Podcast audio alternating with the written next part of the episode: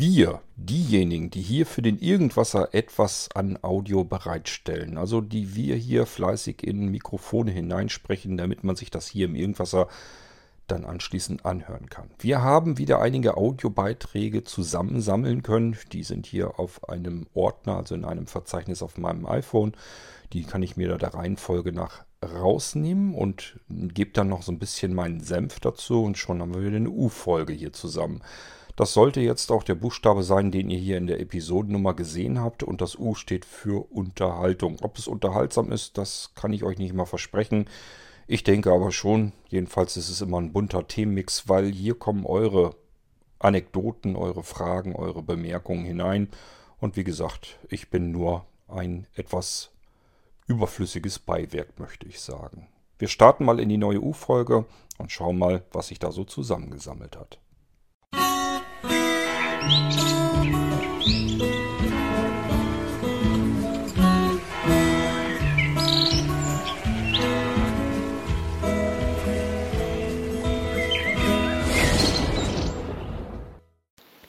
So, mal wieder ein Beitrag zum Irgendwasser. Ich beziehe mich auf die Folge 1407U, noch mehr Unterhaltung. Und da auf das fast das Ende, nicht ganz. Ähm, prozentual ist das innerhalb des Victor Readers, wenn man da die Folge hört, die Prozentzahl 79 Prozent. Also mehr als drei Viertel liegen hinter mir. Ähm, und es ging um die Verständnisprobleme in technischer Hinsicht von älteren Menschen. Ich habe momentan auf dem Maulwurfshügel gewissermaßen ein Musterschüler in Linux, wenn man so will. Auch wenn ich dafür nicht ausgebildet bin, aber äh, man kann das so ungefähr als Musterschüler vergleichen. Ähm, und dieser, ja, schon aus meiner Sicht etwas, also ich bin Mitte 30, aber aus meiner Sicht etwas ältere Mensch. Ähm, wie alt er genau ist, weiß ich aber nicht hat sich, weil er sonst mit der eSpeak-Geschichte da nicht wirklich klarkommt, ähm, für Linux eine Voxin-Stimme geholt. Voxin war früher mal die IBM Via Voice für Linux oder auch Eloquence, ähm, aber das ist es nicht nur mehr, sondern es ist mittlerweile auch die Vocalizer dazugekommen und er hat sich die Petra in High Quality ähm, gekauft und äh, hat da also gestern am 2. März, heute ist der 3. März, krampfhaft versucht, das Zeug zu installieren. Mit einer, ja, wie ich finde, sehr logischen Methode, die aber nicht funktioniert. Es gibt unter Linux und gerade unter Ubuntu und ähnlichen Varianten eine sehr häufig auftretende Art im Terminal in der Kommandozeile Programme zu installieren. Und die hat er versucht auch auf diese Vocalizer-Stimme anzuwenden. Mit einer sehr genialen Methode, wie ich fand. Also er wusste noch, dass man die Installationsdatei irgendwie ansteuern muss, aber offensichtlich nicht mehr wie. Und hat dann sozusagen einen Mischbefehl gebaut, den es so nicht gibt. Wo dann irgendwelche komischen englischen Fehlermeldungen auftraten. Weil das Werkzeug, was er da ansteuern wollte zum Installieren, mit dieser Art von ja, Shell-Script-Datei nichts anfangen konnte. Ähm, aber die Idee, das so zu machen, auf die bin ich selber nie gekommen, weil ich schon von anderer Stelle gehört hatte, wie man ungefähr diese Dinger installiert. Dann hatte ich es irgendwann auch später mal an einer alten Voxin-Stimme ausprobiert. Also ich kannte das eben und er nicht. Und es ist natürlich was anderes, wenn man das selber macht, als wenn man das vorgesagt bekommt, was man zu machen hat. Und da er aber das in der Zwischen, also in der Zeit, wo wir uns gestern getroffen hat, haben, äh, mh, alles vorgemacht hat live auf dem Maulwurfshügel, wusste ich, wo der Fehler lag. Und ich wusste aber auch, dass das ja eigentlich ein sehr logisches Vorgehen wäre, aber was in dem Fall eben nicht zum Erfolg führt. Ich bin aber auch auf andere Art und Weise durch ihn ähm, an ein Media Center rangekommen, an den Kodi, was früher mal XBMC war. Und das haben wir uns, oder hat er zunächst ähm, als portables Programm fertig gemacht mit eingeschalteter Vorlesefunktion. Und dadurch bin ich an das auch rangekommen. Eine Podcast-Folge heruntergeladen. Und mittlerweile gibt es eben beides auf diese Art und Weise. Wir haben beides äh, in beiden Betriebssystemen das aktiviert. Brauchen dafür aber zunächst eine sehende Person.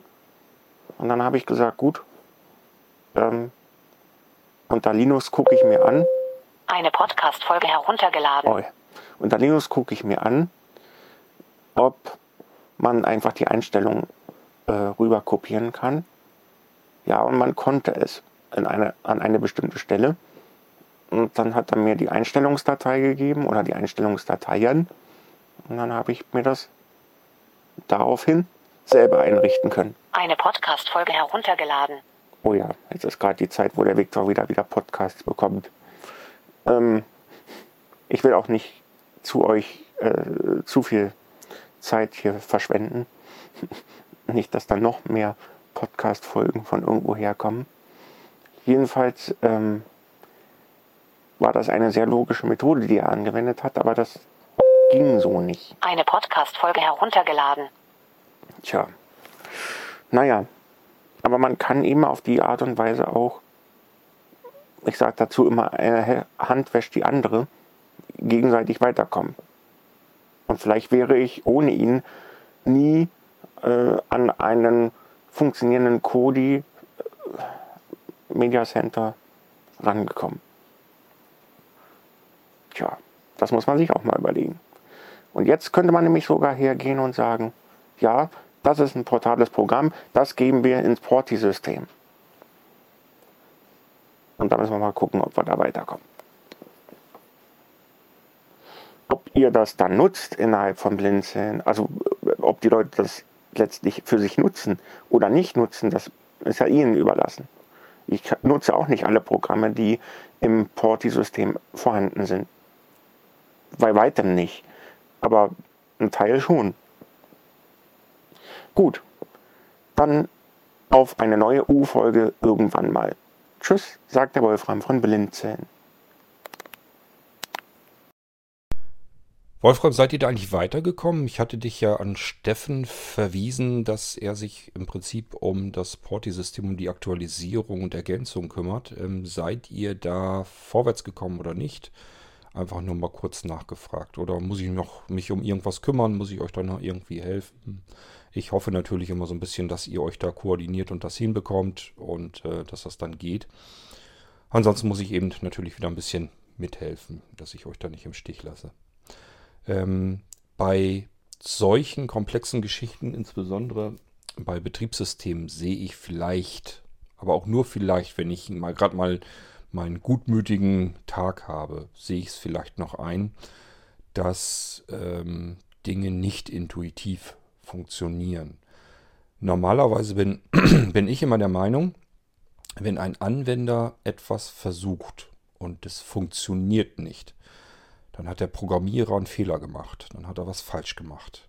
Weil es muss sich einem erschließen, was dieses Programm nun eigentlich von einem will.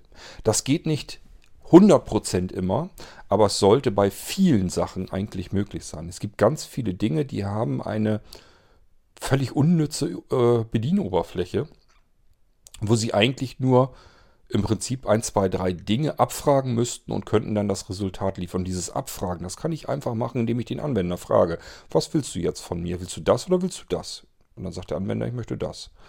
Gut, jetzt weiß ich, was du möchtest. Was möchtest du denn als nächstes nun damit tun? Das oder das? Ich möchte das damit tun. So dass man so ein, zwei, drei Fragen im Prinzip stellt. Der Anwender ähm, klickt sozusagen die Antworten an und dann weiß das Programm eigentlich schon, was es machen soll. Da muss man keine komplexe Bedienoberfläche in 100 verschiedenen Sprachen machen, wo man zunächst einmal die Sprache auswählen muss und äh, das alles irgendwie bedienen muss, sich durch Menüs hangeln und weiß der Geier was.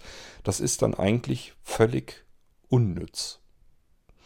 Und ähm, das ist ganz oft so bei Computern, wie gesagt, ist noch vielleicht so ein bisschen so eine andere Geschichte. Da kann man sagen, okay, du hast dir einen Computer gekauft, sieh zu, dass du mit dem Ding klarkommst. Das ist historisch so gewachsen, das ganze System. Und im Prinzip musst du einmal gelernt haben, wie du mit Windows umgehen musst, wo du was so ungefähr findest und dann kannst du dich da schon irgendwie durchkämpfen. Schön ist es meistens aber nicht.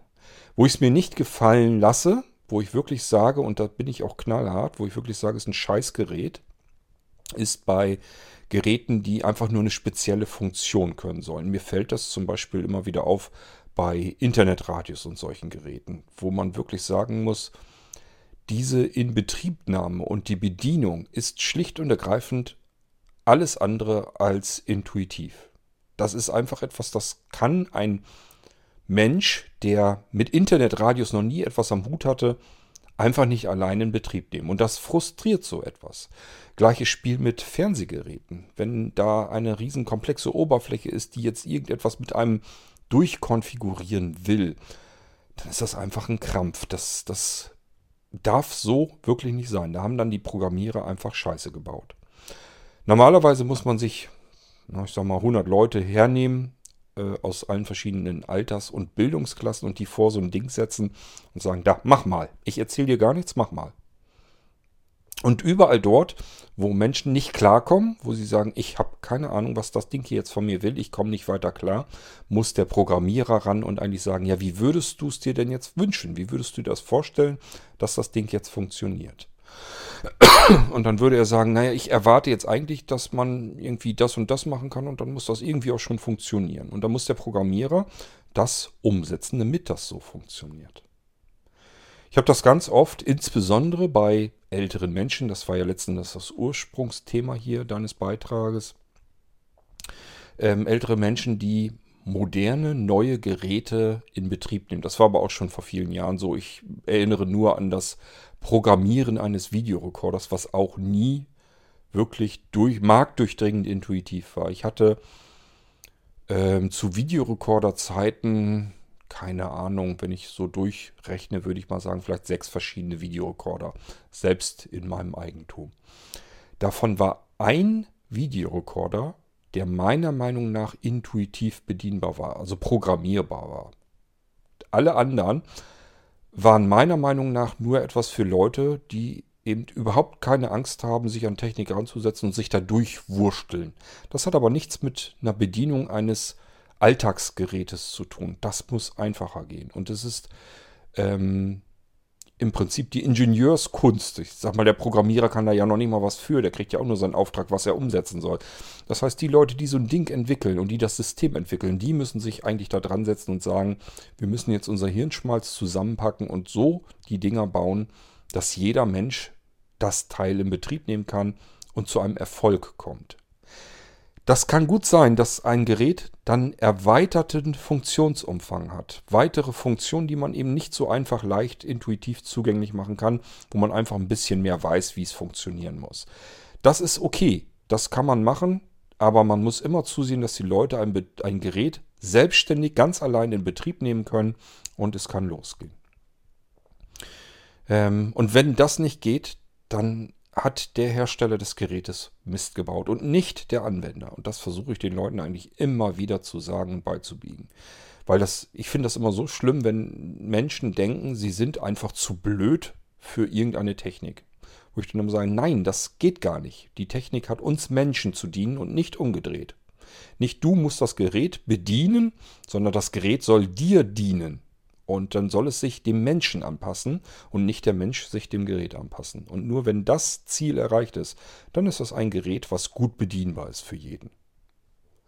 Das hat nichts mit äh, Wissen und Unwissen oder Dummheit oder sonst irgendetwas zu tun, sondern ähm, das ist die Dummheit der Entwickler solcher Systeme. Ja, ähm, das soweit mal dazu. Wir hören uns mal den nächsten Beitrag an. Hallo Kurt, hier ist der Ilja. Ich habe erst mal ein bisschen Feedback zu Irgendwasser-Folgen. Erstmal danke für die Folge mit dem Defender und den ganzen Einstellungen. Also, dass du da mal alles so durchgegangen bist und erklärt hast, für was das da ist.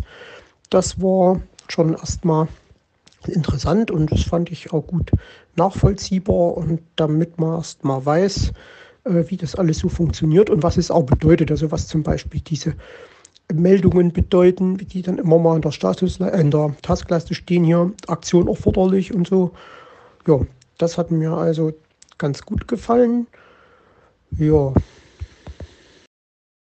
Ja, ja, die Antivirensysteme. Meine Güte, haben die sich aber auch entwickelt. Und ich weiß nicht, ob sie wirklich sich zu ihrem Vor- oder Nachteil entwickelt haben.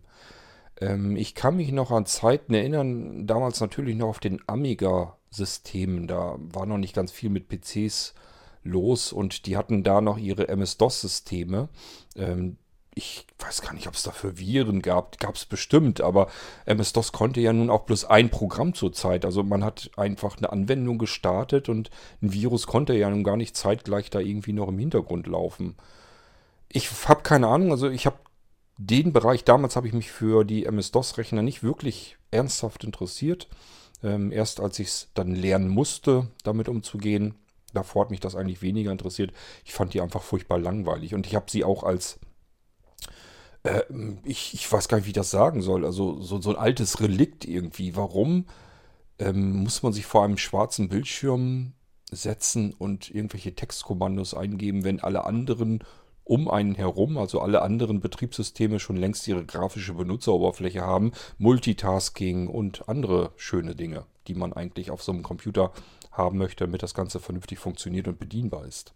Aber natürlich kamen auch dann die ersten Antiviren, Software, Programme, Lösungen, wie auch immer man das nennen will.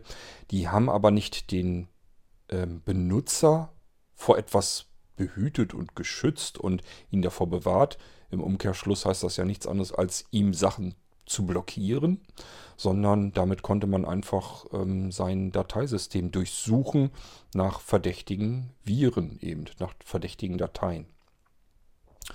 Und äh, das heißt, man hat selbstständig das Programm gestartet, einen Scan gemacht und dann war es gut. Diese Scan-Funktion, die hat es ja bis heute hin auch in die Antivirensysteme geschafft, aber sie ist eigentlich ähm, genau das, was am wenigsten benutzt wird. Die meisten installieren sich da irgendeinen Mist, äh, und ich muss das wirklich so abfällig sagen, also irgendeine Mistsoftware an Antivirensystem und sagen sich, so, ich habe meine Schuldigkeit getan, sieh du jetzt zu, dass ich keine Viren auf dem Rechner habe.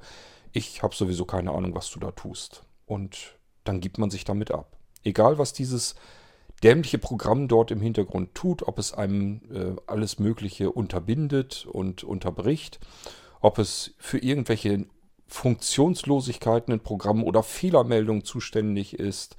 Man kann nicht mehr mit einer Anwendung vernünftig arbeiten, weil dieses dämliche Antivirenprogramm sich ständig dazwischen setzt. Und ähm, einfach der Meinung ist, na, das sieht mir ja aber komisch aus. Das ist ja ein Programm, das hat sogar Funktionen drin. Das geht ja gleich gar nicht. Das macht noch mehr als ein bisschen Text anzuzeigen und ähm, vielleicht irgendwo wieder Text abzuspeichern. Und selbst da, wenn man das an bestimmte Stellen speichern will, dann grätscht es auch sofort dazwischen. Also es ist ein Krampf und die Performance der PCs wird oftmals extrem belastet, äh, weil man eben gar nicht weiß, wo man alles überall zeitgleich kontrollieren und nachgucken muss. Das sind also richtige Ressourcenfresser und ähm, nicht selten haben sie eben Fehlinterpretationen, zerstören einen dann auch noch Dateien, die eigentlich noch gebraucht werden, die völlig in Ordnung sind, die teilweise sogar zum Betriebssystem gehören und wenn ich ganz großes Pech habe, und es kommt immer wieder mal vor, starte ich den Rechner neu und er geht nicht, weil irgendeine Datei nicht mehr geht, weil der Antivirenwächter das Ding einfach einkassiert hat. Hat sich gedacht, das Ding, da sind Funktionen drin, die sind gefährlich, die kenne ich noch nicht, das haue ich mir mal eben weg. Tja, und dann war das eine Systemdatei, eine wichtige. Im Idealfall nur von der Anwendung, dass die dann nicht mehr funktioniert. Im dämlichsten Fall vom Betriebssystem, dass das nicht mehr funktioniert. Dann habe ich natürlich ein massiveres Problem.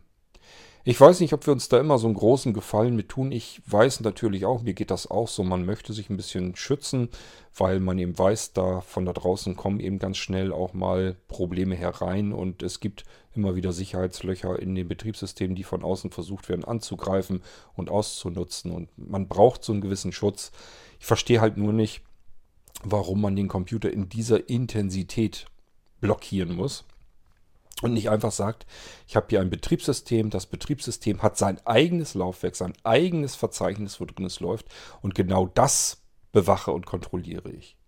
Und außen um zu, ob da jetzt auf irgendeinem anderen Laufwerk noch irgendwas drauf ist, ist in Ordnung äh, lass es doch drauf. Und wenn es gestartet wird, dann kann ich immer noch sagen, du, ich glaube, das Programm hier, das hat zumindest die und die Funktion drin. Wenn es das mal wäre, das wäre doch klasse. Wenn so ein Antivirensystem einfach sagt, ich verdächtige dieses Programm jetzt, das du gerade starten willst, weil es folgende Funktion hat, die für mich als Betriebssystem hier schädlich sein könnte. Beispielsweise geht dieses Programm ins Internet, kann ins Internet gehen und kann von dort aus ähm, Sachen nachladen, Dateien nachladen. Äh, und da es das kann und diese Dateien vielleicht auch direkt ausführen, halte ich es für absolut schädlich und gefährlich. Der Herausgeber, den kenne ich auch nicht, der hat kein Zertifikat von Microsoft gekauft. Ähm, das kommt mir hier alles extrem verdächtig vor. Willst du das hier wirklich ausführen, das Programm. So, und dann kann ich als Anwender mir sagen, ich habe ja das Programm irgendwo mir heruntergeladen, habe mir vorher durchgelesen, wofür ist es überhaupt gut. Man sollte sich eigentlich immer Programme nur dann installieren, wenn man sie auch braucht. Und das bedeutet ja, man hat sich vorher durchgelesen, was diese Programme eigentlich tun. Und dann kann ich eben abgleichen, kann ich sagen, ähm, ich habe hier eine Datei, die ist dazu da, um diverse andere Dateien aus dem Internet einfach nachzuladen und ein Menüsystem aufzubauen, worüber ich diese Dateien auch noch auswählen und starten kann. Also alles das, was dieses Antivirensystem mir hier jetzt gerade erzählt, was da für Funktionen drin sind, sind Funktionen, die ich auch erwarte. Deswegen will ich das Programm ja haben. Und dann ist das in Ordnung. Währenddessen, wenn das ein Programm ist, das ich überhaupt nicht kenne, das ich vielleicht gar nicht selbst gestartet habe, es ist von alleine irgendwie im Hintergrund gestartet worden, hat diese Funktionen drin dann kann ich doch immer noch sagen, Moment mal, mein Freund, ich habe hier gerade eigentlich gar nichts gestartet. Schon gar nicht dieses komische Programm, die kenne ich gar nicht, das, die, die Datei. Und die hat jetzt diese Funktion drin und ich erwarte hier jetzt nichts, was irgendwelche Sachen runterlädt und startet. Nö, das äh, blockiere mal, das pack mal erstmal in Quarantäne und wenn ich merke, da tut sich nichts, das brauche ich nicht mehr, dann kann ich es von dort aus auch löschen. Das wäre die ideale Vorgehensweise. Man hält die Anwender allerdings für so dusselig und dämlich, dass sie schlicht und ergreifend gar nicht wissen, was sie da alles anklicken und ausführen. Also sagt man sich, da braucht man nicht lange fragen, das schicken wir gleich in Quarantäne. Der Anwender wird es schon merken, wenn es nicht funktioniert. Und dann soll er sich eben drum kümmern. Das Einzige, was man tun kann dagegen, ist, seine Antivirensoftware vernünftig zu konfigurieren, so wie es eigentlich sein sollte. Es soll das Betriebssystem schützen und die anderen Laufwerke erstmal in Ruhe lassen. Und wenn man ein Programm startet, dann wird es sich sowieso dazwischen krallen und sagen, Moment mal, ähm, das hier riecht mir irgendwie verdächtig. Und dann kann man immer noch überlegen, was man tut. Man kann beispielsweise auch die Benutzerkontensteuerung einfach aktiviert lassen. Dann wird man sowieso nach, bei jedem Ausführen eines Programms erstmal gefragt, äh, willst du wirklich, dass dieses Programm hier von diesem Herausgeber jetzt gestartet wird? Und dann kann man das sich nochmal genau überlegen. Dann kann man vermeiden, dass man versehentlich irgendetwas startet oder viel schlimmer noch, dass irgendetwas anderes ein Programm startet. Dafür ist diese Benutzerkontensteuerung eigentlich gut. Und wenn man die kombiniert mit einer vernünftig konfigurierten ähm, Antivirenlösung, dann ähm, ist man wirklich gut und völlig ausreichend geschützt und muss sich nicht wie ein Vollidiot behandeln lassen vor seinem Computer, dem man erstmal alles blockiert und nichts funktioniert mehr. Das ist meine persönliche Meinung, aber längst nicht nur meine alleine. Es gibt ganz viele, die ähnlicher Meinung sind und ich kann euch eben immer nur sagen, konfiguriert eure Antiviren-Software vernünftig sinnvoll. Installiert vor allen Dingen nicht irgendeinen Scheißdreck drauf, sondern ähm, es reicht eigentlich, das hat sich immer wieder gezeigt in Tests, es reicht eigentlich völlig der bei Windows integrierte Defender aus. Wir Sehbehinderte und Blinde sollten sowieso nur das nehmen, weil die ganzen anderen Antivirenlösungen sich außerhalb unserer Kontrolle befinden.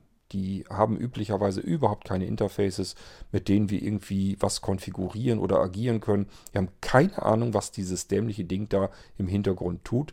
Und im schlimmsten Fall geht nichts mehr so, wie es eigentlich gehen sollte auf unseren Computern. Das will man nicht. Man will mit einem Computer arbeiten können, nach wie vor. So wie man das schon früher gemacht hat, so will man es jetzt auch. Ne, nur eben natürlich, ähm, ohne dass man jetzt ständig irgendwelche Virenschleudern da drauf hat. Und das reicht aber aus, wenn man das Betriebssystem schützt. Das muss geschützt werden. Alles andere ist dann gar nicht ganz mehr so gefährlich. Hallo, äh, hier ist der Hören mit einigen Anmerkungen zu der Irgendwaser Folge EB1414T äh, bezüglich der Zukunft des OVZ. Der Kurt hat da ja gemeint gehabt, wie toll es wäre, dass es im OVZ nun alle Veranstaltungen gibt, so dass man dann nicht mehr reisen müsste. Aber ich sehe das etwas gemischt, weil es gibt durchaus Veranstaltungen, wo es durchaus sinnvoll ist, wenn man da auch Präsenz ist. Ich möchte da zuerst mal äh, mich auf Messen beziehen, weil da geht es ja nicht nur darum, dass man mit irgendwelchen Leuten spricht, das kann man ja sicherlich auch online machen, sondern man möchte ja auch die Produkte, die auf solchen Messen dargestellt, äh, ich meine vorgestellt werden, ja auch mal irgendwie anfassen. Und als Blinder hast du halt nicht die Möglichkeit, im Gegensatz zu einer sehenden Person, dir so ein Produkt über eine Kamera anzuschauen, sondern du musst die ja dann wirklich mit den Händen anfassen, um da so einen Eindruck von dem Produkt zu gewinnen. Und das geht geht halt leider nur, wenn du dann nicht mehr wirklich vor Ort bist, um das Produkt halt anfassen zu können. Und als weiteres wollte ich auch noch anmerken, dass halt bei diesen Online-Veranstaltungen auch äh, die Gemütlichkeit doch etwas zu kurz kommt. Äh, bei, bei uns im Techniktreff war es halt immer so gewesen vor Corona, dass wir nach diesem Techniktreff dann uns noch in der Kneipe getroffen haben und dort was gegessen haben und dabei gequatscht haben. Und das fällt ja jetzt vollkommen weg äh, wegen Corona. Und äh, wir planen da jetzt nach Corona möglicherweise so eine Hybridlösung, wo dann die Leute, die halt jetzt halt nicht gerade in Frankfurt wohnen, denen halt quasi der Weg halt zu weit ist, dass die sich halt dann online äh, zuschalten können, während die Leute, die halt in der Nähe von Frankfurt sind, dann halt äh, die Präsenzveranstaltung teilnehmen können und dann auch nachher dann äh, zum gemütlichen Teil halt mitkommen können. Äh, das wäre erstmal der erste Punkt. Und bei dem zweiten Punkt mit dem Internetradio, das finde ich keine gute Idee, Gott, wenn du damit gerade Senioren erreichen willst, weil so ein Internetradio, da muss man einfach sagen, die Internetradios, die es auf dem Markt gibt, die sind generell nicht barrierefrei. Selbst dieses Technisat Gerät, was ja, glaube ich, bei dir mal vorgestellt worden ist, ist es ebenfalls nicht, weil es hat zum Beispiel einen Wecker, der meines Wissens nach überhaupt nicht über diese Sprachfunktionalität bedient werden kann. Das heißt also, das Gerät ist auch nicht definitiv barrierefrei. Und wie soll dann mit dann ein blinder, äh, blinder Mensch zurechtkommt, der dann über so ein Internetradio dann dein Blinzeln-Radio hören will? Und als Alternative gäbe, gäbe es da ja auch noch die Echo-Geräte.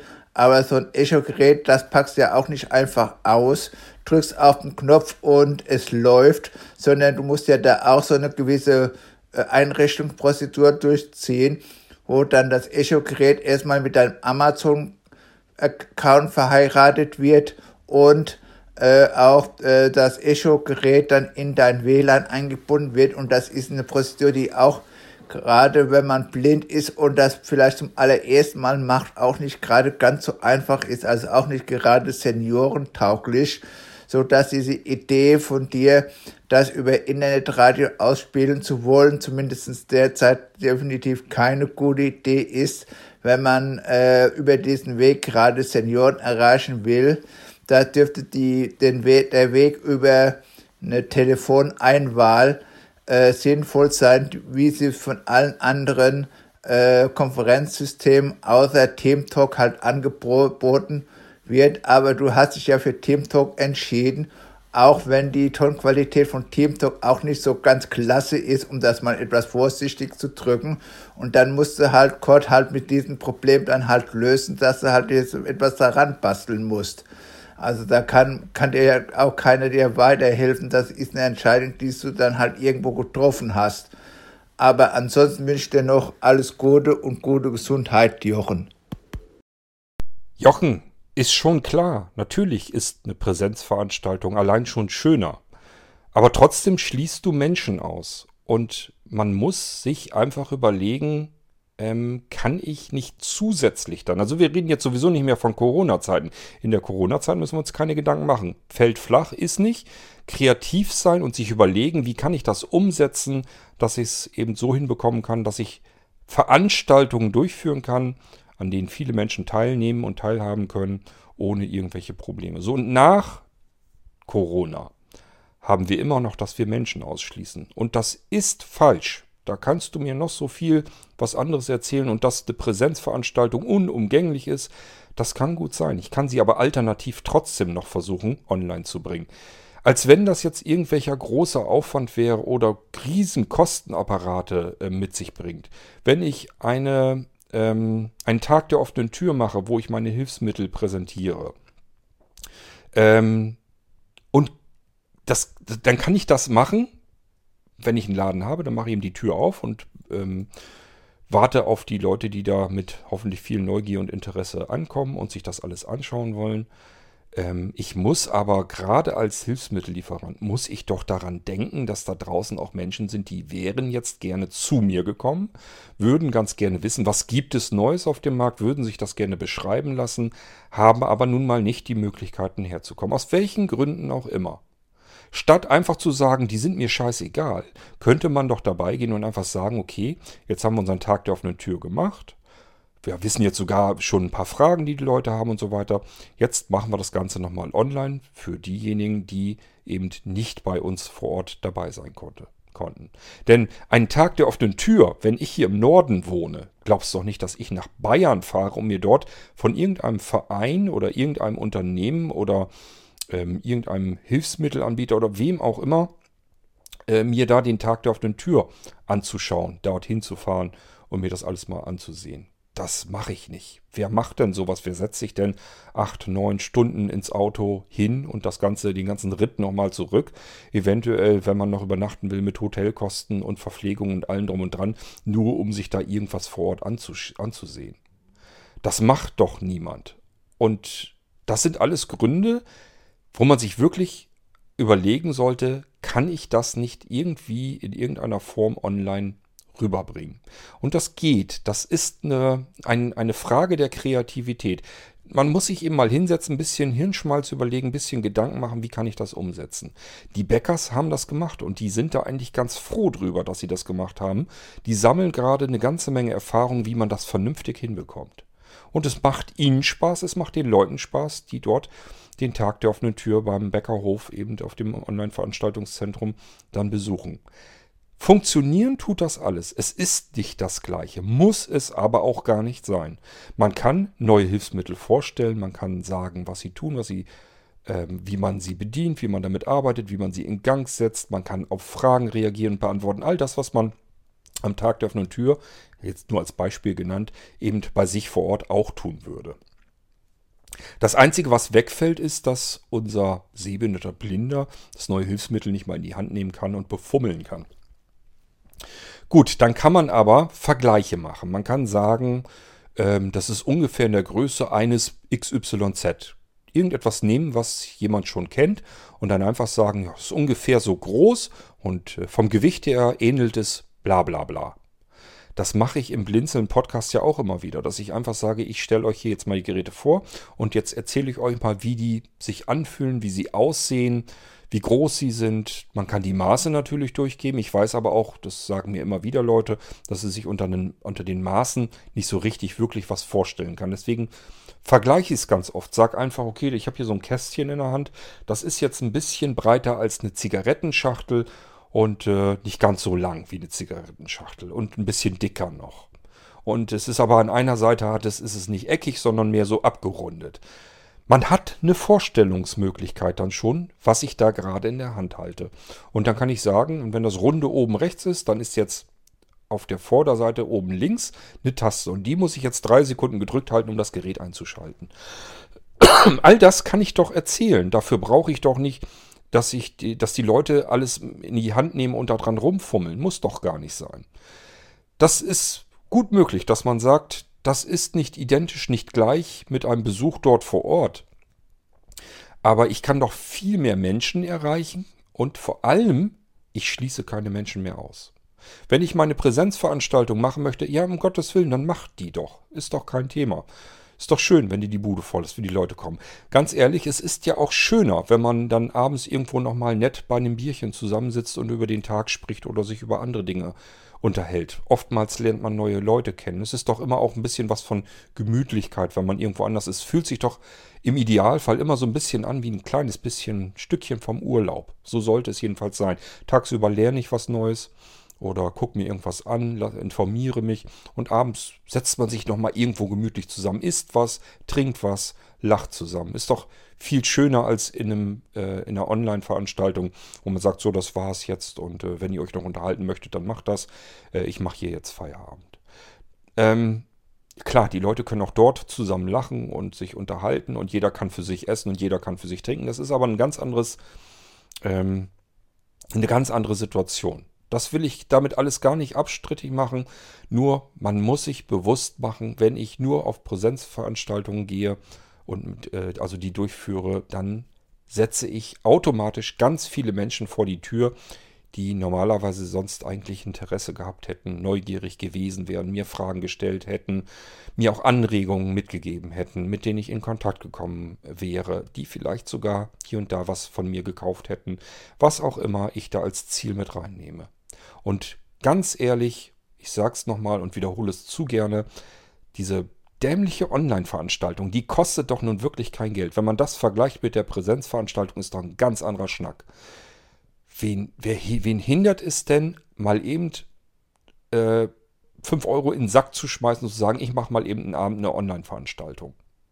Das ist doch lächerlich für, für ein Unternehmen, wenn die jetzt sagen, wir machen jetzt einen virtuellen Tag der offenen Tür. Für all diejenigen, die nicht zu uns herkommen können, weil sie zu weit weg wohnen, weil sie keine Kohle haben für die An- und Abreise, Unterkunft und Verpflegung, weil sie ähm, aus gesundheitlichen Gründen nicht teilnehmen können. Warum muss ich ständig Leute ausschließen und den vor den Latz hauen? Das muss doch nicht sein. Ich kann doch die Präsenzveranstaltung machen, nehme da schon mal meine ersten Erfahrungen mit. Super, man hat eine schöne gemeinsame Zeit. Und nächsten Monat mache ich das ganze Ding nochmal als Online-Veranstaltung, sodass alle anderen dann auch noch teilnehmen können. Als wenn das ein Problem wäre. Das sehe ich nicht. Und ich werde das auch so lang anmeckern und kritisieren, äh, ja, wie mich jemand danach fragt. Und auch wenn mich niemand danach fragt, werde ich das kritisieren, weil ich das schlimm finde. Ich finde es einfach ätzend, dass wir ständig und kontinuierlich mit dem, was wir tun, was wir veranstalten, ähm, wo wir uns eigentlich einen Haufen Arbeit damit machen, um überhaupt irgendwas auf die Beine zugestellt zu bekommen, dass wir da ständig Menschen ausschließen. Das kann nicht richtig sein. In unserem Fall ganz besonders nicht. Wir sind alle, also die meisten meiner Hörer hier, wir sind behindert. Das ist nun mal so. Und es kann nicht sein, dass wir diejenigen sind, die auf der einen Seite erwarten von anderen, die nicht behindert sind, ihr müsst jetzt mal mehr Toleranz haben und ihr müsst uns mal mehr mit integrieren. Und wir selber machen genau das Gleiche mit denen, die noch mehr behindert sind oder andere Probleme haben, die wiederum an unseren Veranstaltungen nicht teilhaben können. Das kann doch nicht sein, dass das wirklich etwas ist, mit dem wir uns zufrieden geben wollen. Das will mir nicht in den Kopf deswegen habe ich lange, lange, lange um dieses OVZ gekämpft und ich schüttel immerhin und immer weiter den Kopf darüber, wenn irgendwelche großen Anbieter oder, oder Verbände, Vereine und sonst irgendetwas sich sagen, ja, nö, wir machen unsere Präsenzveranstaltung. Furchtbar. Wie kann man so rücksichtslos sein? Ich verstehe es nicht. Hallo, ich bin hier nochmal mit einem weiteren Kommentar zu der irgendwas Folge IB 1414 äh, von heute. Und zwar es geht da um die Entwicklung von den Blinzeln-App für iOS, weil der Code da ja meinte, äh, er müsste da so eine Firma beauftragen. Das ist aber etwas knifflig, weil es ist ja nicht nur so, dass die App einmal entwickelt werden muss und dann im App Store eingestellt wird und dann hat man letztendlich Ruhe davon, sondern es ist ja so, dass ja jedes Jahr so im Juni die WWDC stattfindet wo ja auch ein neues iOS äh, vorgestellt wird. Und das äh, ist auch ein Grund dafür, dass da gewisse Änderungen an den Apps notwendig sind. Und wenn man da nicht nachzieht, dann läuft das irgendwann in so eine Situation hinaus, die der Code ja sicherlich, auch gut kennt mit seiner Opinion-App, dass man dann letztendlich eine App hat, die äh, dann auf dem neueren iOS halt nicht mehr läuft, weil die dann halt einfach nicht mehr kompatibel ist mit den APIs von den neueren iOS-Versionen. Und das bedeutet im Umkehrschluss, dass so eine iOS-App dann wirklich mehr oder weniger kontinuierlich äh, eine gewisse Betreuung im programmtechnischen Sinne benötigt, weil es ansonsten eben in diese Situation hineingerät, gerät, von der ich gerade erzählt habe, äh, in Klammern Opinion App und die ganze App dann überhaupt nicht mehr läuft und das wäre ja dann doch etwas schade um das Geld, was man dann in diese App-Entwicklung dann reingeworfen hätte. Ansonsten bleibt gesund und viele Grüße, Jochen. Jochen, erstens ähm, werden wir mit Sicherheit jeden Hirnschmalz da reinstecken, um Anpassungen, Aktualisierungen, Neuigkeiten einbauen zu können, ohne dass ein App-Entwickler massiv die App neu machen muss. Es wird Anpassungen geben, beispielsweise wenn Apple mal wieder vorhat, eine andere Bildschirmgröße zu zaubern. Auch hier hat das eigentlich ein bisschen was mit dem Programmieren zu tun. Es gibt nämlich tatsächlich nach wie vor immer noch ähm, Programme, die auch sich mit den Bildschirmänderungen immer angepasst haben. Das hängt davon ab, wie man es programmiert. Und das muss man eben vernünftig programmieren, sodass man sagt, Hintergrund ist einfach beispielsweise schwarz und darauf zaubere ich die Elemente, die ich bedienen möchte. Und wenn der Bildschirm größer wird, dann ist der Hintergrund immer noch schwarz und die Elemente werden eben einfach nur weiter vergrößert auseinandergezogen. Ähm, deswegen muss nicht plötzlich oben, unten, links, rechts oder sonst irgendwo ein weißer Rahmen auftauchen oder sonst irgendetwas. Ich hätte zum Beispiel ähm, gesagt, wir haben ja jetzt den, das, das, den Notch, also diese Nase am iPhone. Ähm, lass uns das so programmieren, dass links oben und rechts oben ähm, einfach schwarz mit angezeigt wird. Und wenn diese Notch irgendwann wieder wegkommt, ist da drunter eben auch ein schwarzer Bereich. So dass ich eine App habe, die oben 5 mm schlicht und ergreifend einen schwarzen Rand hat. Da scheißt doch der Hund drauf, ob meine App oben einen schwarzen Rand hat oder nicht. Hauptsache, ich sehe den nicht und der nervt mich nicht. Ähm, kommt hinzu, also wir werden das mit Sicherheit so entwickeln, dass wir selbst Inhalte und Schaltfläche und so weiter selbst einbauen können, von Serverseite aus. Ich will also ein System haben, wo ich ähm, bestimmen kann, welche Schaltflächen zu sehen sein sollen, welche angezeigt werden sollen und wohin die führen sollen, was die eigentlich auslösen sollen. Ähm, da werden wir schon mal eine ganze Menge einsparen können. Das ist also keine App, die ähm, auf dem Smartphone fest verbaut ihre Funktionen hat, sondern sie soll eigentlich rüber zu uns auf die Server wechseln und dann die Funktion dort abrufen. Ähm, das kann man alles machen. Ich habe sowas ja für Windows letzten Endes auch programmiert. Man denke nur an die Online-Buttons, wo man Menüs auf, äh, vom Server abrufen kann und dann poppt das Ding eben auf und es steht im Menü im Prinzip drin, was der Anwender jetzt auswählen kann und hinterlegt ist dann zusätzlich nochmal, ähm, was dann eigentlich passieren soll, was ausgeführt werden soll. Kann man hinkriegen. So, dann zweiter Fall. Ähm, natürlich haben wir ja schon Entwickler. Wir haben sogar äh, jemanden, der ähm, für die Amazon-Lautsprecher äh, Skills entwickeln kann. Wir haben nicht das Problem, dass wir gar keine Entwickler haben, sondern wir haben nicht genug Entwicklerressource. Das heißt zum Beispiel, dieser Skill-Entwickler ähm, sagt, ich kann im Moment nicht gerade was großartig für euch tun. Ich muss hier beruflich äh, andere Skills programmieren. Ich muss ja irgendwo von auch leben. Und Blinzeln hat ja nun nicht irgendwie die dicke Kohle, dass ich hier ähm, von Blinzeln Gehalt kriegen kann oder sonst irgendetwas. Und deswegen ähm, hat, hat ja einfach nicht viele freie Ressourcen für uns zur Verfügung. Wir müssen es einmal ordentlich programmieren und dann kann aber ein Skill-Entwickler zum Beispiel sagen, da sind jetzt ein paar Änderungen. Man muss zum Beispiel dann doch irgendetwas verändern wegen Apple, weil das äh, Ding sonst knallt oder Amazon dann eben in dem Fall.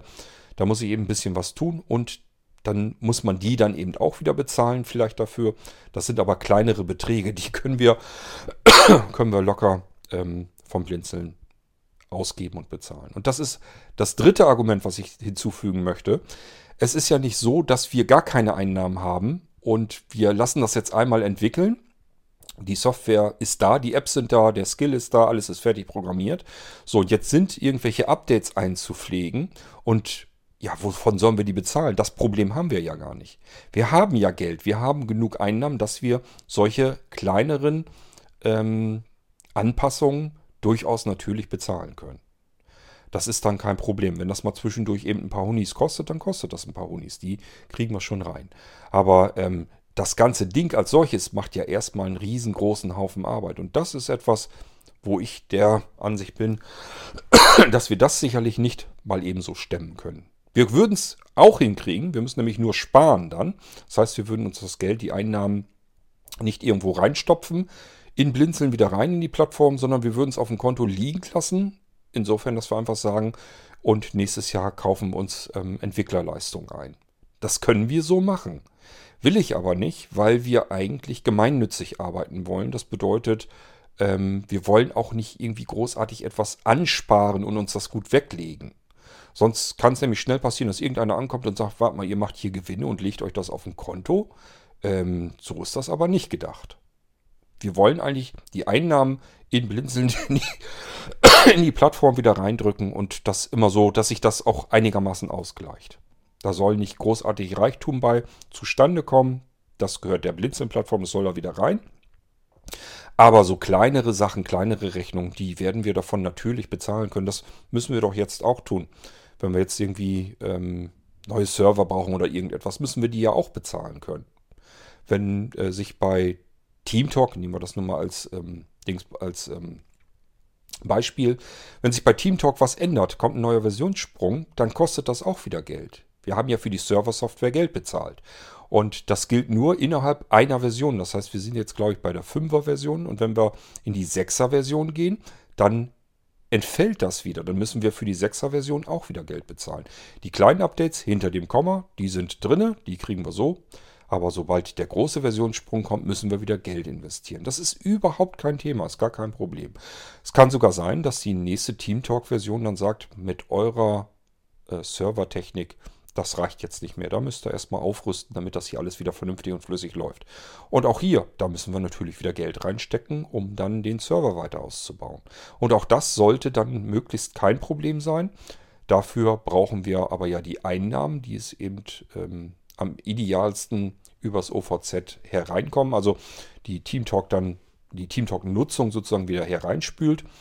Und dann sind solche Sachen da eben sogar zweckgebunden drin. Wir müssen dann gar nicht querfinanzieren, so wie wir es im Moment machen, sondern können dann einfach sagen, ja, das OVZ, der weitere Betrieb, ähm, braucht wieder Geld. Da muss wieder Geld reingesteckt werden, damit das weiter und gut funktionieren kann müssen wir wieder Geld reinstopfen. Aber wir haben auch Einnahmen vom OVZ. Das Ding kann sich selbstständig bezahlen.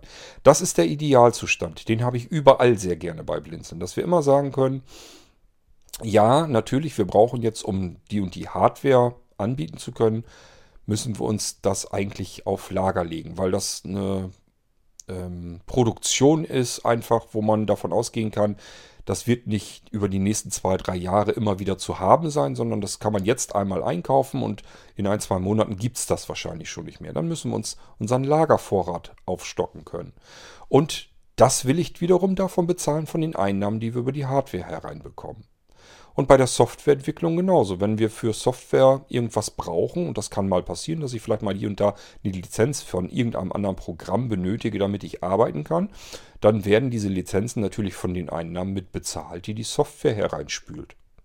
Also ich versuche das immer bei Blinzeln, dass wir es so hinkriegen, dass wir zweckgebunden arbeiten können, genauso wie die Connect-Einnahmen eigentlich die Servertechnik äh, die notwendig ist, damit die Connectler, die Leute, die dort unsere Dienste benutzen, die Dienste auch weiter flüssig und gut benutzen können. Die ähm, bringen uns ja auch ein bisschen Geld in die Kasse und davon bezahlen wir dann das, was wir benötigen, in der Richtung wieder.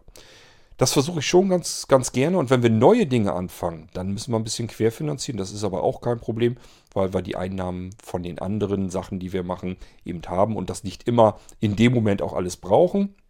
Somit können wir gerne auch davon ein bisschen Geld nehmen und erstmal in etwas anderes reinstecken, von dem wir vielleicht auch noch gar nicht so richtig wissen, ob sich das jemals tragen wird, ob sich das jemals vernünftig finanzieren wird. Ist aber dann nicht schlimm, weil macht nichts. Äh, das Geld ist soweit erstmal da. Und genauso ist das mit der Programmierung. Der große Batzen, um das alles erstmal auf den Weg zu bringen, das haben wir nicht mal ebenso liegen, weil ich denke, das wird dadurch, weil wir brauchen dann ja einmal was für Android, einmal für iOS, einmal für Amazon ähm, das sind ja so mindestens die drei Dinge, wenn wir es mobil so ein bisschen was haben wollen. Wenn wir dann noch auf Windows was machen wollen, notfalls kann ich da vielleicht ein bisschen was machen. Schöner wäre, wenn wir dafür auch eine vernünftige Bude äh, äh, arbeiten lassen könnten. Und auf dem Mac will man vielleicht auch nochmal vertreten sein. So, und überall hast du eine Entwicklerbude, die dann sagt, ja, wir schicken dir erstmal vorab die Rechnung. Ähm, das denken wir, wird so und so teuer werden und ich glaube nicht, dass so eine Entwicklerbude anfängt und sagt, ja, hier macht 500 Euro. Das wird teurer sein. Und das summiert sich eben, weil wir für jede dieser Plattformen jeweils eine App oder ein Skill haben wollen. Wir haben es hier mit sicherlich etlichen 1000 Euro zu tun.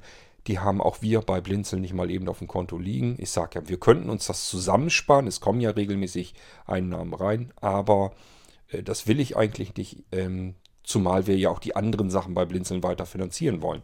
Ist ja nicht so, dass wir jetzt sagen, okay, wir wollen uns Skill und Apps und so weiter einkaufen und alles andere lassen wir so lange liegen. Wir müssen ja auch noch weitere andere Rechnungen bezahlen können. Deswegen bin ich da so ein bisschen am gucken, ob wir da irgendwie ein bisschen Förderung äh, bekommen können, damit wir die Sachen, die sehr gut und sehr gewinnbringend für ganz viele Menschen da draußen sein wird. Das ist ja nicht so, dass wir sagen, wir brauchen jetzt mal ein bisschen Geld, damit wir eine tolle Party machen können zu unserem 20-jährigen Geburtstag, sondern wir wollen das Geld nehmen, um Menschen damit erschließen zu können und eine Teilhabe zu ermöglichen an Dingen, die jüngere Menschen veranstalten. Ähm, und das möglichst so simpel und so einfach, dass das jeder Mensch da draußen kann. Und ähm, um dieses Ziel zu erreichen, brauchen wir ein bisschen Power, brauchen wir ein bisschen Unterstützung. Ähm, und deswegen versuchen wir das gerade. Danach das ganze Ding pflegen. Wir haben Einnahmen. Wir können die Pflege dann bezahlen. Es sei denn, es muss dann wieder komplett neu gemacht werden. Aber auch hier, es wird ja nicht so sein, dass bei allen Plattformen zeitgleich dann irgendwie komplett alles umgekrempelt werden muss, sondern es ist dann vielleicht, keine Ahnung, bei, bei Apple so, dass Apple sagt, wir machen jetzt hier, ähm, so wie jetzt bei, bei dem Mac-System, dass sie da jetzt alles neu machen. Es wollen jetzt auf die ARM-Prozessoren und so weiter gehen. Die ersten Macs sind ja draußen damit. Das ist eine ganz andere Geschichte.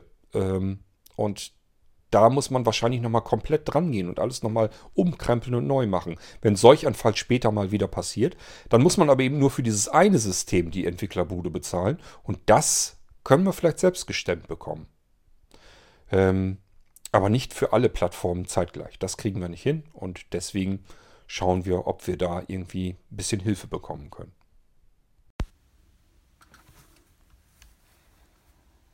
So, hallo von mir in die Runde.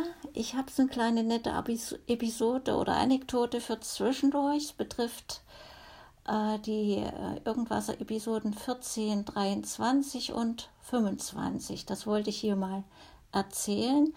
Ich lade mir also die Nummer 1423 herunter da wurde ja das Interview mit Kaidu angekündigt und was höre ich? Äh, die, die, das Ping-Pong-Interview mit der Stina Rosen aus Schweden. Ähm, Hermann schickt dann den Text in die Irgendwaser-Liste und da stimmen äh, Ankündigung und Text überein und ich dachte, das ist ja komisch.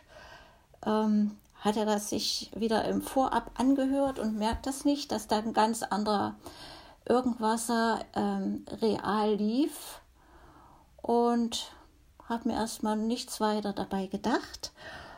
Äh, jedenfalls kam ja dann die Nummer 1424, sehr interessant für alle Delta-Chat-Nutzer äh, bezüglich der Sprachnachrichten. Kurz zwischendurch kleines Dankeschön dafür.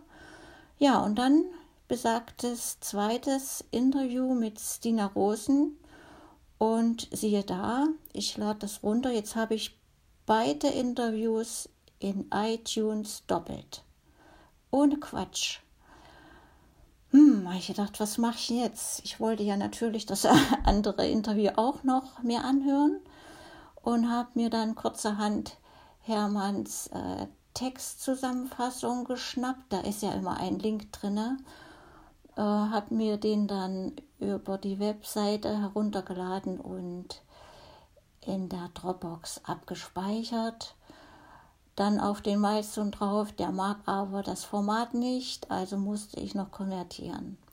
Ja, so bin ich dann zu dem richtigen Interview gekommen und ich vermute mal, dass Sebastian äh, zuerst die falsche Episode hochgeladen hat, das gemerkt hat und ich habe es aber genau in dem Moment runtergeladen und dann das später korrigiert hatte.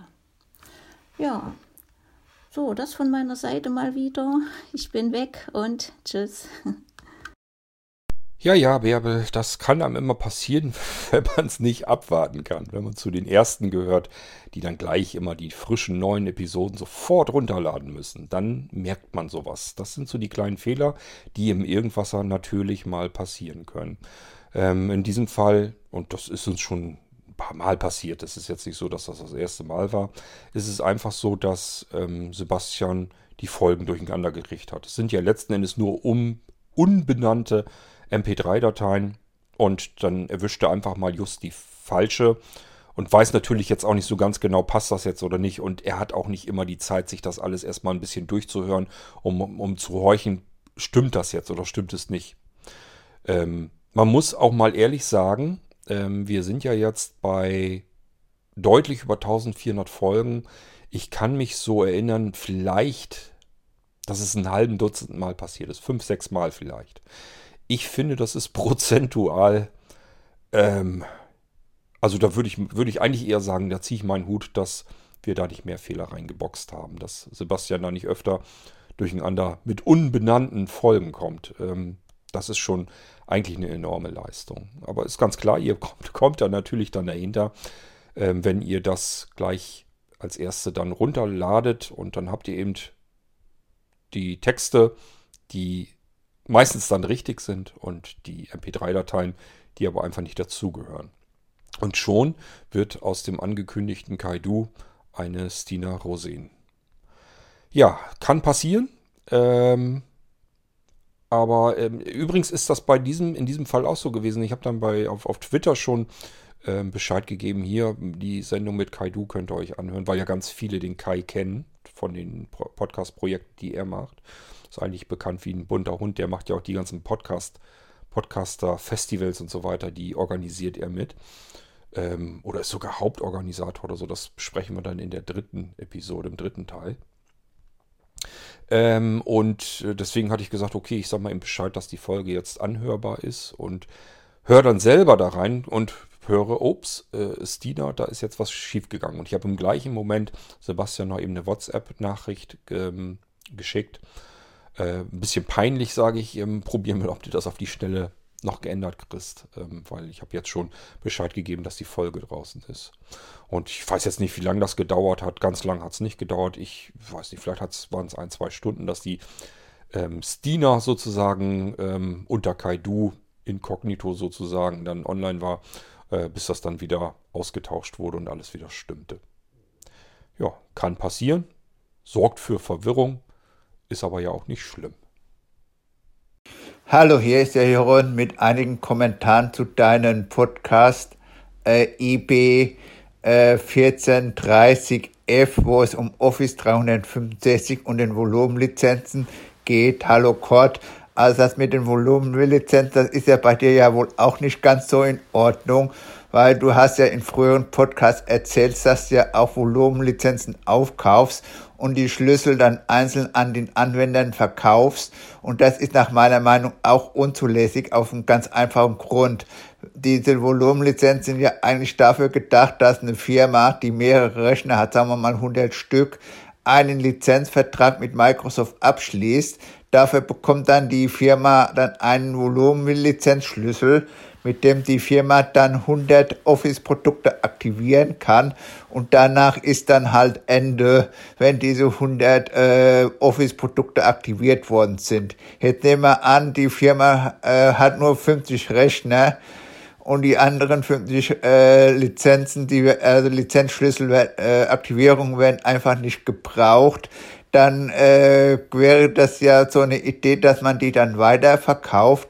Aber was ja da weiterverkaufst, ist ja nur der Lizenzschlüssel, aber nicht die Lizenz. Das heißt auf gut Deutsch, du verkaufst deine Kunden quasi einen Lizenzschlüssel, ohne dass äh, die dahinterstehende Lizenz äh, da verkauft wird, weil die verbleibt ja dann bei der ursprünglichen Firma, die eben diese 100 äh, Aktivierungen gekauft hat. Und das bedeutet auf gut Deutsch, dass dein Kunde überhaupt keinen Besitz an das Office-Produkt bekommt, sondern nur einen Lizenzschlüssel, der sich zwar aktivieren lässt, aber das bedeutet nicht, dass das Office ihn danach wirklich ihm gehört, weil eben die Lizenz fehlt, also er überhaupt, überhaupt nicht erstmal das Recht hätte, das Office-Produkt herunterzuladen und zu aktivieren.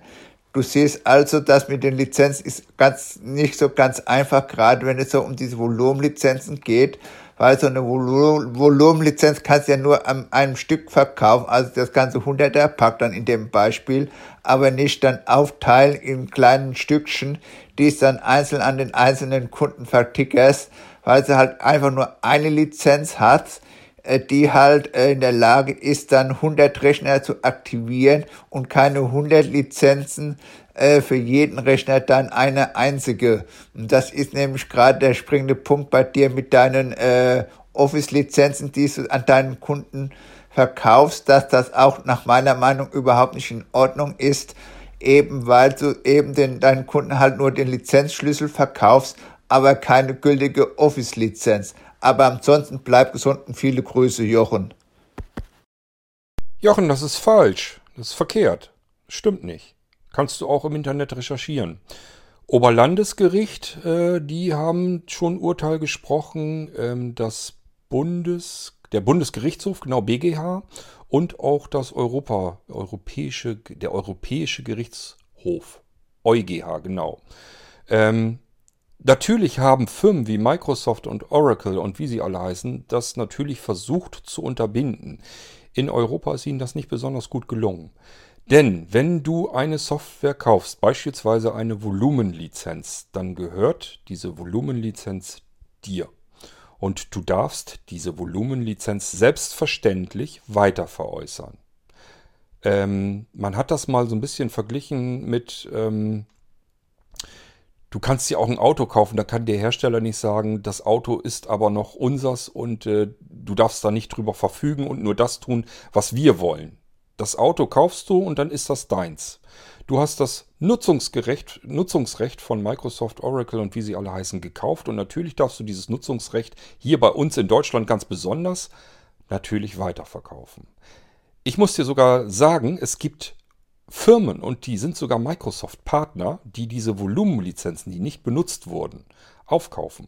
Musst mal schauen im Internet. Es gibt Firmen, denen kannst du deine ähm, unbenutzte oder nicht vollständig benutzte Volumenlizenz, also die Reste sozusagen, kannst du denen veräußern. Die ähm, geben dir Geld dafür.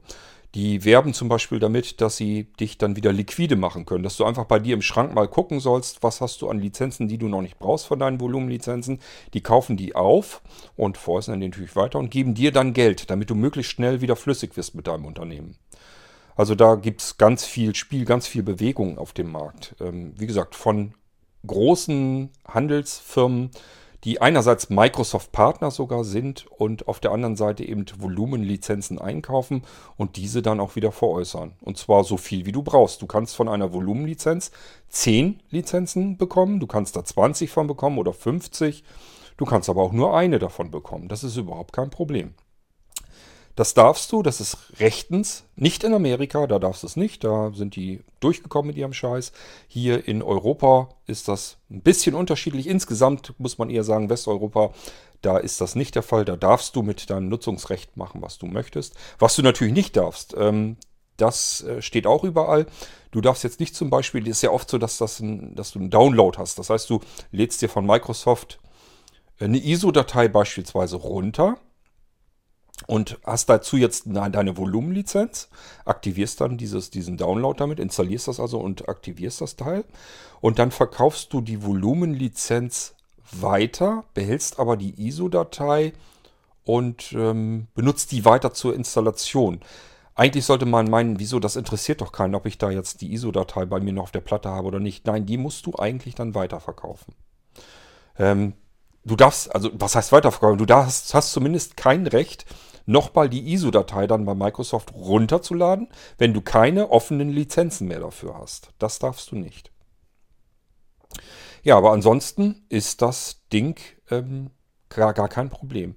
Das ist übrigens im gleichen ähm, Rechtsspruch gemeinsam zusammen mit der Möglichkeit, dass du natürlich deine gebrauchten Lizenzen auch verkaufen kannst. Wenn du ein Windows 10 hast und äh, dein Rechner geht kaputt und du sagst dir, die Windows 10 habe ich jetzt auf meinem Microsoft-Konto registriert oder sonst irgendetwas. Und eigentlich habe ich gar keinen Bock mehr auf Windows. Ich wechsle jetzt das System zum macOS. Einen Rechner kann ich jetzt nicht mehr verkaufen, aber meine Windows-Lizenz, die habe ich ja auch gekauft. Und natürlich darfst du die dann auch weiterverkaufen. Kann dir keiner verbieten. Microsoft nicht, Oracle nicht, ähm, Apple nicht, bei denen ist das das gleiche Spiel. Ist alles kein Thema. Du darfst deine Lizenzen, deine Nutzungsrechte jederzeit hier bei uns in Deutschland weiter veräußern. Guten Abend zusammen. Das war genau der Podcast, der mir für Delta Chat gefehlt hat. Lieber Cord, vielen Dank. Bei mir sagt er übrigens tatsächlich auch Mikrofon bei der Taste unten rechts, wenn man den Papierkorb betätigt hat. Ja, nochmal vielen Dank. Ich wünsche euch allen einen schönen Abend, eine gute Nacht und bleibt gesund. Ciao, ciao.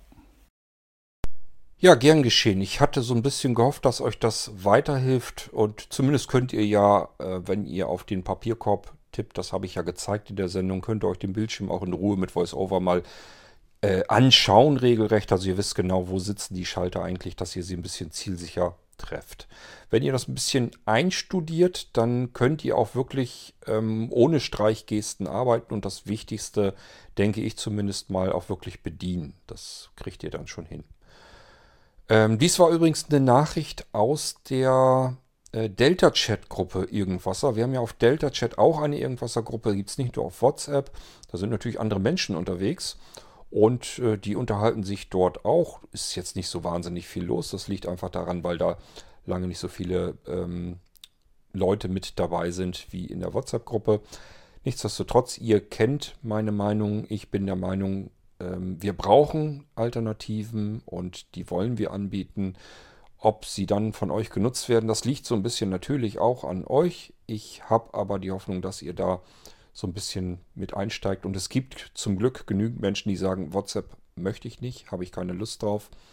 Aus diversen verschiedenen Gründen, warum auch immer. Und äh, dann haben sie aber trotzdem die Möglichkeit, Delta-Chat-Gruppen zu nutzen und können dann ihre Sprachnachrichten auch darüber schicken. Und übrigens, wie ihr wahrscheinlich immer wieder hört, in einer ganz anderen Audioqualität, als das über WhatsApp geht.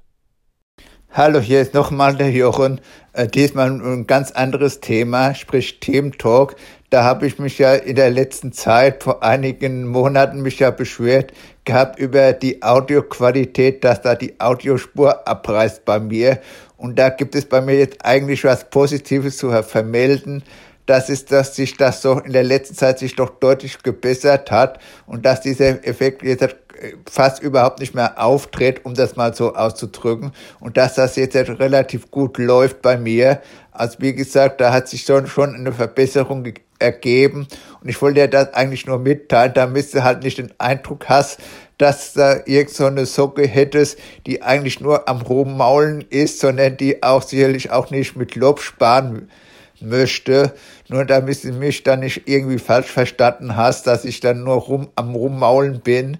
Aber ansonsten Gott, bleib gesund und viele Grüße, Jochen. Naja, Jochen, ich will nicht klugscheißen, aber genau das habe ich dir damals auch erzählt. Ich habe dir gesagt, ähm, du schimpfst über die Audioqualität. Ich habe da teilweise auch über die Audioqualität noch geschimpft. Aber wir sind nicht das Maß aller Dinge. Es gibt dafür viel zu viele, die sagen, ich weiß nicht, was ihr habt. Die Audioqualität ist super. Die ist nicht nur ähm, so lala, sondern die ist wirklich einfach super. Ich habe das Gefühl, als sitze ich mit anderen Leuten zusammen in einem Raum. Ähm, und ich habe auch keine Abbrüche, keine Abrisse. Ich kann mir das nur erklären, dass das mit der Internetleitung zu tun hat. Ähm, also ich habe das bei mir gemerkt, es ist deutlich besser geworden, seit ich, wenn ich an solchen äh, Konferenzen teilnehme oder Veranstaltungen äh, durchführe, mache ich das ja mittlerweile hier mit meiner, ähm, mit meinem Gigacube. Und äh, der ist jetzt auch nicht berauschend immer vom Download, aber der Upload, der ist einfach höher. Und Seitdem habe ich äh, diese massiven Probleme überhaupt nicht mehr. Und äh, von der Audioqualität habe ich jetzt auch so nichts, was ich jetzt irgendwie meckern könnte. Also das klappt jetzt endlich vernünftig. Und das klappte vorher nicht vernünftig. Und äh, ich hatte auch einen Download von, das ist nicht viel, aber würde vollkommen reichen, äh, 13 ähm, Mbit. Das ist wirklich nicht viel, aber es reicht normalerweise völlig dafür aus. Das Problem war bei mir immer der Upload. Und es hat auch keinen Zweck, wenn du sagst, ich habe hier DSL 100 oder sowas. Das spielt überhaupt keine Rolle, was da dran steht. Mein Gigacube, ähm, der hat 5G. Äh, da kannst du eigentlich auch mit bis zu 500 Mbit, glaube ich, rauszuckeln. Ähm, das Maximale, was ich bei dem bisher rausgekriegt habe, waren 76 Mbit. Das liegt einfach daran, weil ich mir, weil er erstens das 5G nur ganz schwach kriegt. Der kommt ja nicht immer rein. Wenn das nämlich keine Ahnung, zu voll ist, zu überlastet oder warum auch immer, schaltet er runter, das sieht man an der LED auf ähm, 4G, das 4G-Netz ins LTE, dann ist natürlich lange nicht so viel. Aber auch im 5G komme ich nie an die Geschwindigkeiten ran, die man da eigentlich kriegen sollte. Wenn ich dichter am Sendemast wäre, wäre das wahrscheinlich eine andere Geschichte. Äh, es nützt mir also überhaupt nichts, wenn ich da irgendwelche Zahlen von dem Provider um die Ohren geschickt bekomme. Ich muss die Leitung durchmessen und dann offenbart sich oftmals, wo eigentlich das Problem liegt. Und nicht zuletzt, auch oft genug ähm, hat man ein WLAN-Problem, von dem man so vielleicht nicht immer so mitbekommt. Das macht sich nämlich auch nicht immer bemerkbar, sondern nur in bestimmten Situationen. Äh, ich sage ja, wo ich hier zum Beispiel ein WLAN-Problem als erstes feststelle, ist, wenn meine äh, Lautsprechergruppen auseinanderdriften, wenn da irgendwas schief geht. Dann weiß ich, alles klar, habe wieder irgendein, irgendeine Sorge mit dem WLAN. Ähm, seit ich das mit den Cubes hier mache, also mit den kleinen WLAN-Würfeln, habe ich die Probleme ja nicht mehr. Ähm, aber man sollte auch da niemals nie sagen, also ich verlasse mich da erst drauf, wenn ich mehrere Monate Erfahrungen damit habe und dann wirklich sagen kann, jawohl, das ist wirklich die ideal perfekte Lösung, so wie sie eigentlich hätte von Anfang an sein müssen. Man kann Probleme haben, da sind ganz viele Funkstrecken dazwischen, da soll man sich nichts vormachen und äh, das Problem muss nicht immer serverseitig sein. Hallo in die Runde. Na, das ist ja derzeit ein richtiger Ping-Pong-Gesprächsmarathon, was hier über den Irgendwasser geht. Finde ich total bereichernd und wunderschön. Ich habe schon die ganze Zeit gelauert, dass Kurt mal seinen äh, Kooperationspartner Senix Computer vorstellt, also den Marco. Äh, da kam bisher relativ wenig von und über ihn. Deswegen, ja, die Episode fand ich sehr erfrischend. Und jetzt äh, ganz noch unter dem Banne des Gehörten mit Michael Kuhlmann, das mit dieser Kirchenorgel. Das war ja toll. Also erstmal kurz, stellt immer so schöne Fragen, richtig interessante Fragen. Auf die muss man ja auch schließlich erstmal kommen. Und ja, mal etwas so äh, ausführlich über dieses interessante Instrument zu erfahren, war sehr schön. Und die akustischen Einlagen, die fand ich auch toll. Das wollte ich hier nur mal kundtun. Tschüss. Jawohl, Bärbel, die I-Folgen sind für mich auch sehr, sehr interessant. Denn erstens, sie machen wirklich wenig Arbeit. Man denkt immer, das ist jetzt irgendwie ganz viel Arbeit. Ja klar, wenn ich mir jetzt einfach das Mikrofon vor die Nase halte und quatsch da rein, das ist wahrscheinlich doch einfacher, das will ich gar nicht abstreiten. Aber diese Ping-Pong-Gespräche sind auch nicht so wahnsinnig schwierig. Es sei denn, ich habe einfach mal wieder äh, geschlunzt, würde man hier im Norden bei uns so sagen. Das heißt, ich habe nicht richtig aufgepasst, habe ein Audioschnipsel sozusagen vielleicht mal nicht abgespeichert oder falsch nummeriert und dann wird er woanders wieder eingeblendet, also taucht im Verzeichnis dann woanders an. Ich muss mir also wirklich die ähm, Audioschnipsel der Reihe nach sauber durchnummeriert abspeichern. Das mache ich hier mit über einen Datumscode, das geht nämlich am zuverlässigsten. Ähm, denn man kann sich vorstellen, wenn ich 5, 6, 7 Ping-Pong-Gespräche zeitgleich führe, das ist ja wirklich so, ähm, und speichere dann ab, dann weiß ich nicht, war ich jetzt bei dem bei Nummer 4 oder bei dem auf Nummer 5 oder, und da guckt man ja auch nicht erst in das Verzeichnis rein, welche Schnipsel da schon drin sind, sondern man will die einfach nur abspeichern. Und deswegen bin ich darauf gekommen, dass ich mir einen Datumscode mache und dann, was ich am Tag schon abgespeichert habe, das kriege ich dann schon mal eher hin. Da kommt dann dahinter noch eine 1, 2, 3, wenn es mehrere Schnipsel sind. Und seitdem kriege ich das eigentlich ganz gut hin und das macht auch nicht wirklich viel Arbeit. Ich kann sozusagen mein Opinion hier in Gang setzen, sage hier Datei rein und wähle die dann der Reihe nach aus, habe die dann da drinne. Höre da nochmal so ein bisschen natürlich Kontrolle drüber, dass das auch alles passt und äh, freue mich, wenn ich alles ordentlich und sauber abgespeichert hatte. Dann habe ich nämlich keine Arbeit mehr damit und kann das Ding fertig machen. Und natürlich, dadurch, dass man im Dialog ist mit den anderen, kommt man jetzt plötzlich natürlich auch auf Themen, die hätte ich natürlich nie im Leben angesprochen. Ihr habt jetzt, sagen wir mal, rund 1400 Episoden Chord gehört und ähm, das kann auch mal ein bisschen langweilig werden. Und äh, ich freue mich einfach, dass wir jetzt ähm, Chord zwar immer noch hören, das ist ja nun, letzten Endes soll es ja mein Podcast bleiben, Aber es ist natürlich schön, dass wir jetzt wieder ganz andere Themen reinbekommen, die ich alleine natürlich nie hätte machen können. Was hätte ich euch großartig über eine Kirchenorgel erzählen soll, sollen? Und das ist ein sehr gutes Beispiel. Das ist auch ein Beispiel, was mich fast ein bisschen ärgert, denn das habe ich auch in der Episode, glaube ich, erwähnt. Damit habe ich selber vorher nicht gerechnet. Wir sind da zufällig drauf gekommen, weil ich ja schon mir mal ähm, von Michael einfach ein Orgelkonzert gewünscht hatte. Hier für den Irgendwasser. Also Kirchenorgel gespielt. Der Mann hat das ja nun wirklich auf dem Kasten wie kein anderer. Und ich finde das wirklich einfach nur genial.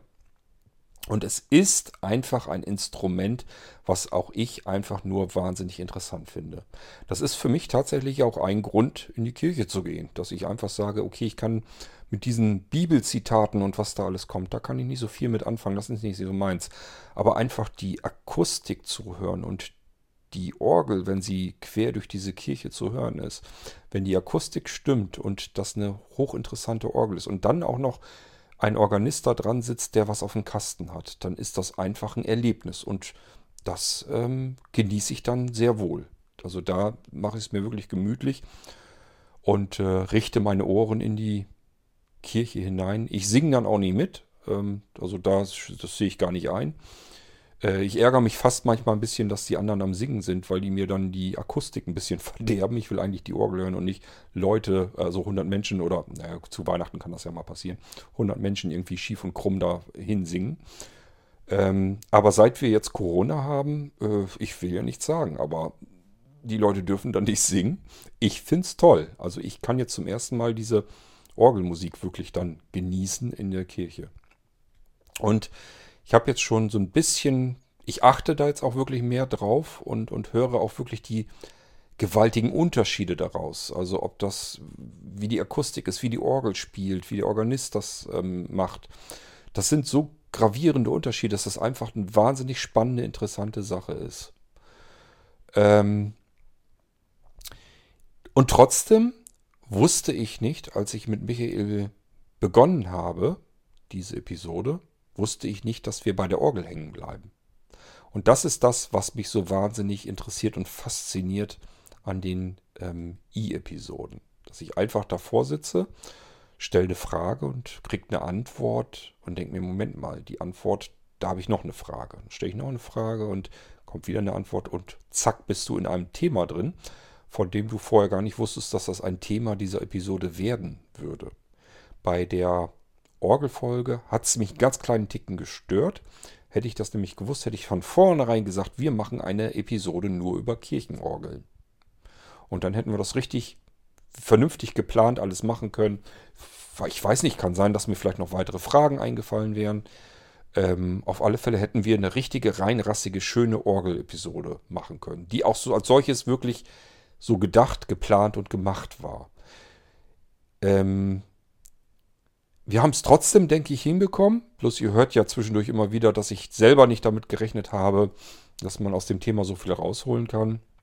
Und trotzdem denke ich, haben wir ganz, ganz viel erfahren über die Kirchenorgel. Und ähm, ich fand auch, dass das eine total spannende, interessante Sendung war.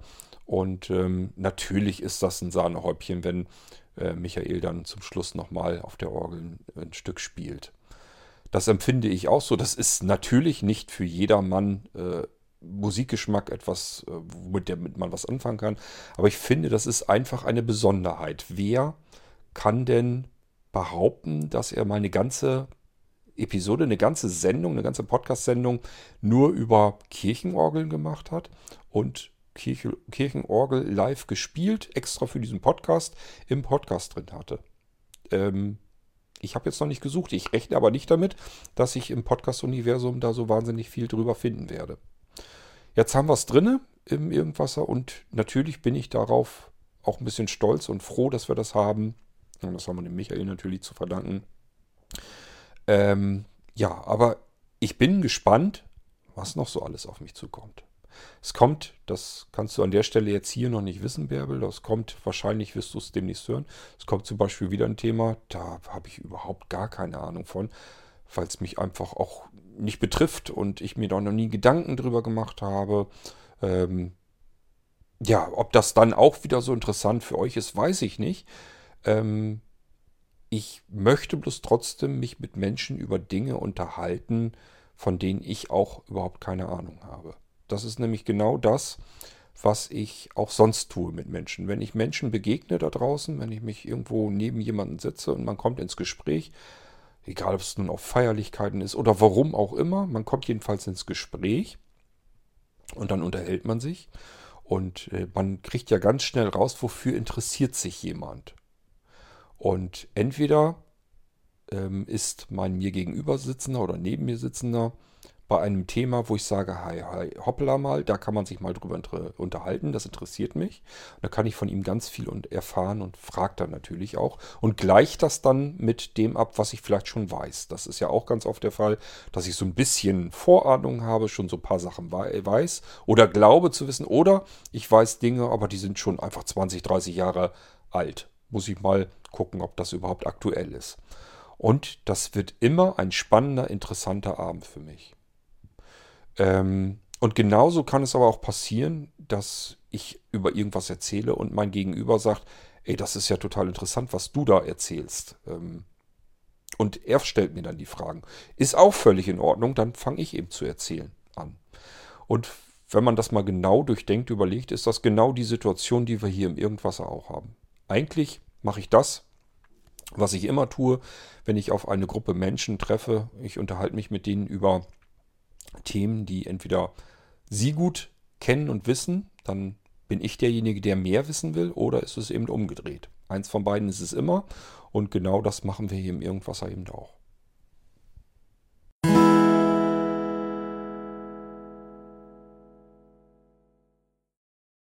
Da kann man mal sehen. Ich wollte gerade anfangen, ein bisschen mit euch Nein, nicht zu schimpfen, aber euch zu kritisieren, dass da so wenig Audiobeiträge reingerauscht sind und man deswegen nicht viel U-Folge machen kann und guckt dann auf meinen Zähler und der sagt mir, Moment mal, du bist schon wieder über 1,20 drüber. Das heißt, anderthalb Stunden gehen wir drauf zu. Das ist eine schöne, knackige, voll genügende U-Folge. Ist eigentlich alles prima und wunderbar. Ich danke euch ganz herzlich für die Audiobeiträge und würde mir wünschen, auch wieder Audiobeiträge von euch zu bekommen. Fühlt euch alle angesprochen. Insbesondere natürlich auch diejenigen unter euch, die noch nie einen Audiobeitrag gemacht haben. Ähm, ihr könnt unseren Podcast Anrufbeantworter benutzen dafür. Das ist das einfachste, das simpelste. Telefonnummer anrufen und äh, man hört kurz das Intro vom Irgendwasser und danach kann man einfach drauf quatschen. Wenn man auflegt, ist die Aufnahme beendet. Oder aber, wenn ihr sagt, ja gut, aber das klingt ja irgendwie doof und äh, will ich aber anders machen, könnt ihr Delta Chat benutzen. Ihr wisst, geht alles komplett kostenlos. Delta Chat ist kostenlos. Ihr könnt auch ein Postfach dafür bekommen von ähm, Blinzeln kostenlos. Zumindest fürs, fürs erste Jahr ist kein Problem. Und wenn ihr ganz viel Audiobeiträge macht für den Irgendwasser, wenn ihr also euch regelmäßig immer wieder meldet, sodass ihr quasi in jeder Urfolge äh, vorhanden seid, dann ähm, kümmere ich mich auch darum, dass ihr das Postfach auch äh, kostenlos behaltet. Also das kann ich euch hier als Versprechen abgeben. Menschen, die sich sehr energisch am Irgendwasser beteiligen, da äh, sehe ich schon zu, dass ihr natürlich auch die technischen Möglichkeiten habt, eure Audiobeiträge gut abzuliefern. Und dann sage ich einfach bei meinen Technikkollegen, Leute, das ist jemand, der hilft uns ganz viel, der macht hier ganz viel Audio für den Irgendwasser. Äh, bitte das Podcast, äh, ach, das Podcast, das Postfach bitte nicht berechnen. Ist dann also kein Problem. Also ähm, macht ordentlich fleißig Audiobeiträge, damit wir hier immer schön gemischte, bunte U-Folgen haben. Das kann sein, dass ihr mal einfach sagt, ja, wie ihr Folgen fandet oder ob ihr da irgendwelche Vorschläge habt oder irgendwelche Bedenken oder was auch immer. Auch Kritik, das ist alles ähm, willkommen erstmal. Bei der Kritik müsst ihr euch nur darauf einstellen, ähm, dass ich mich dann vielleicht auch wehre, wenn ich die Kritik als nicht gerechtfertigt empfinde. Ich glaube, das tue ich aber so, dass man da eigentlich mit klarkommen müsste, denke ich jedenfalls. Ja, also ähm, Ordner ist leer und wir warten erneut auf eure Audiobeiträge, damit wir wieder eine Unterhaltungsfolge machen können. Und bis zu dieser wünsche ich euch ganz viel Freude mit den weiteren kommenden Irgendwasser-Episoden. Wir hören uns mit Sicherheit bald wieder, denke ich jedenfalls mal. Und ich sage Tschüss, bis dahin, macht's gut, euer König Kort.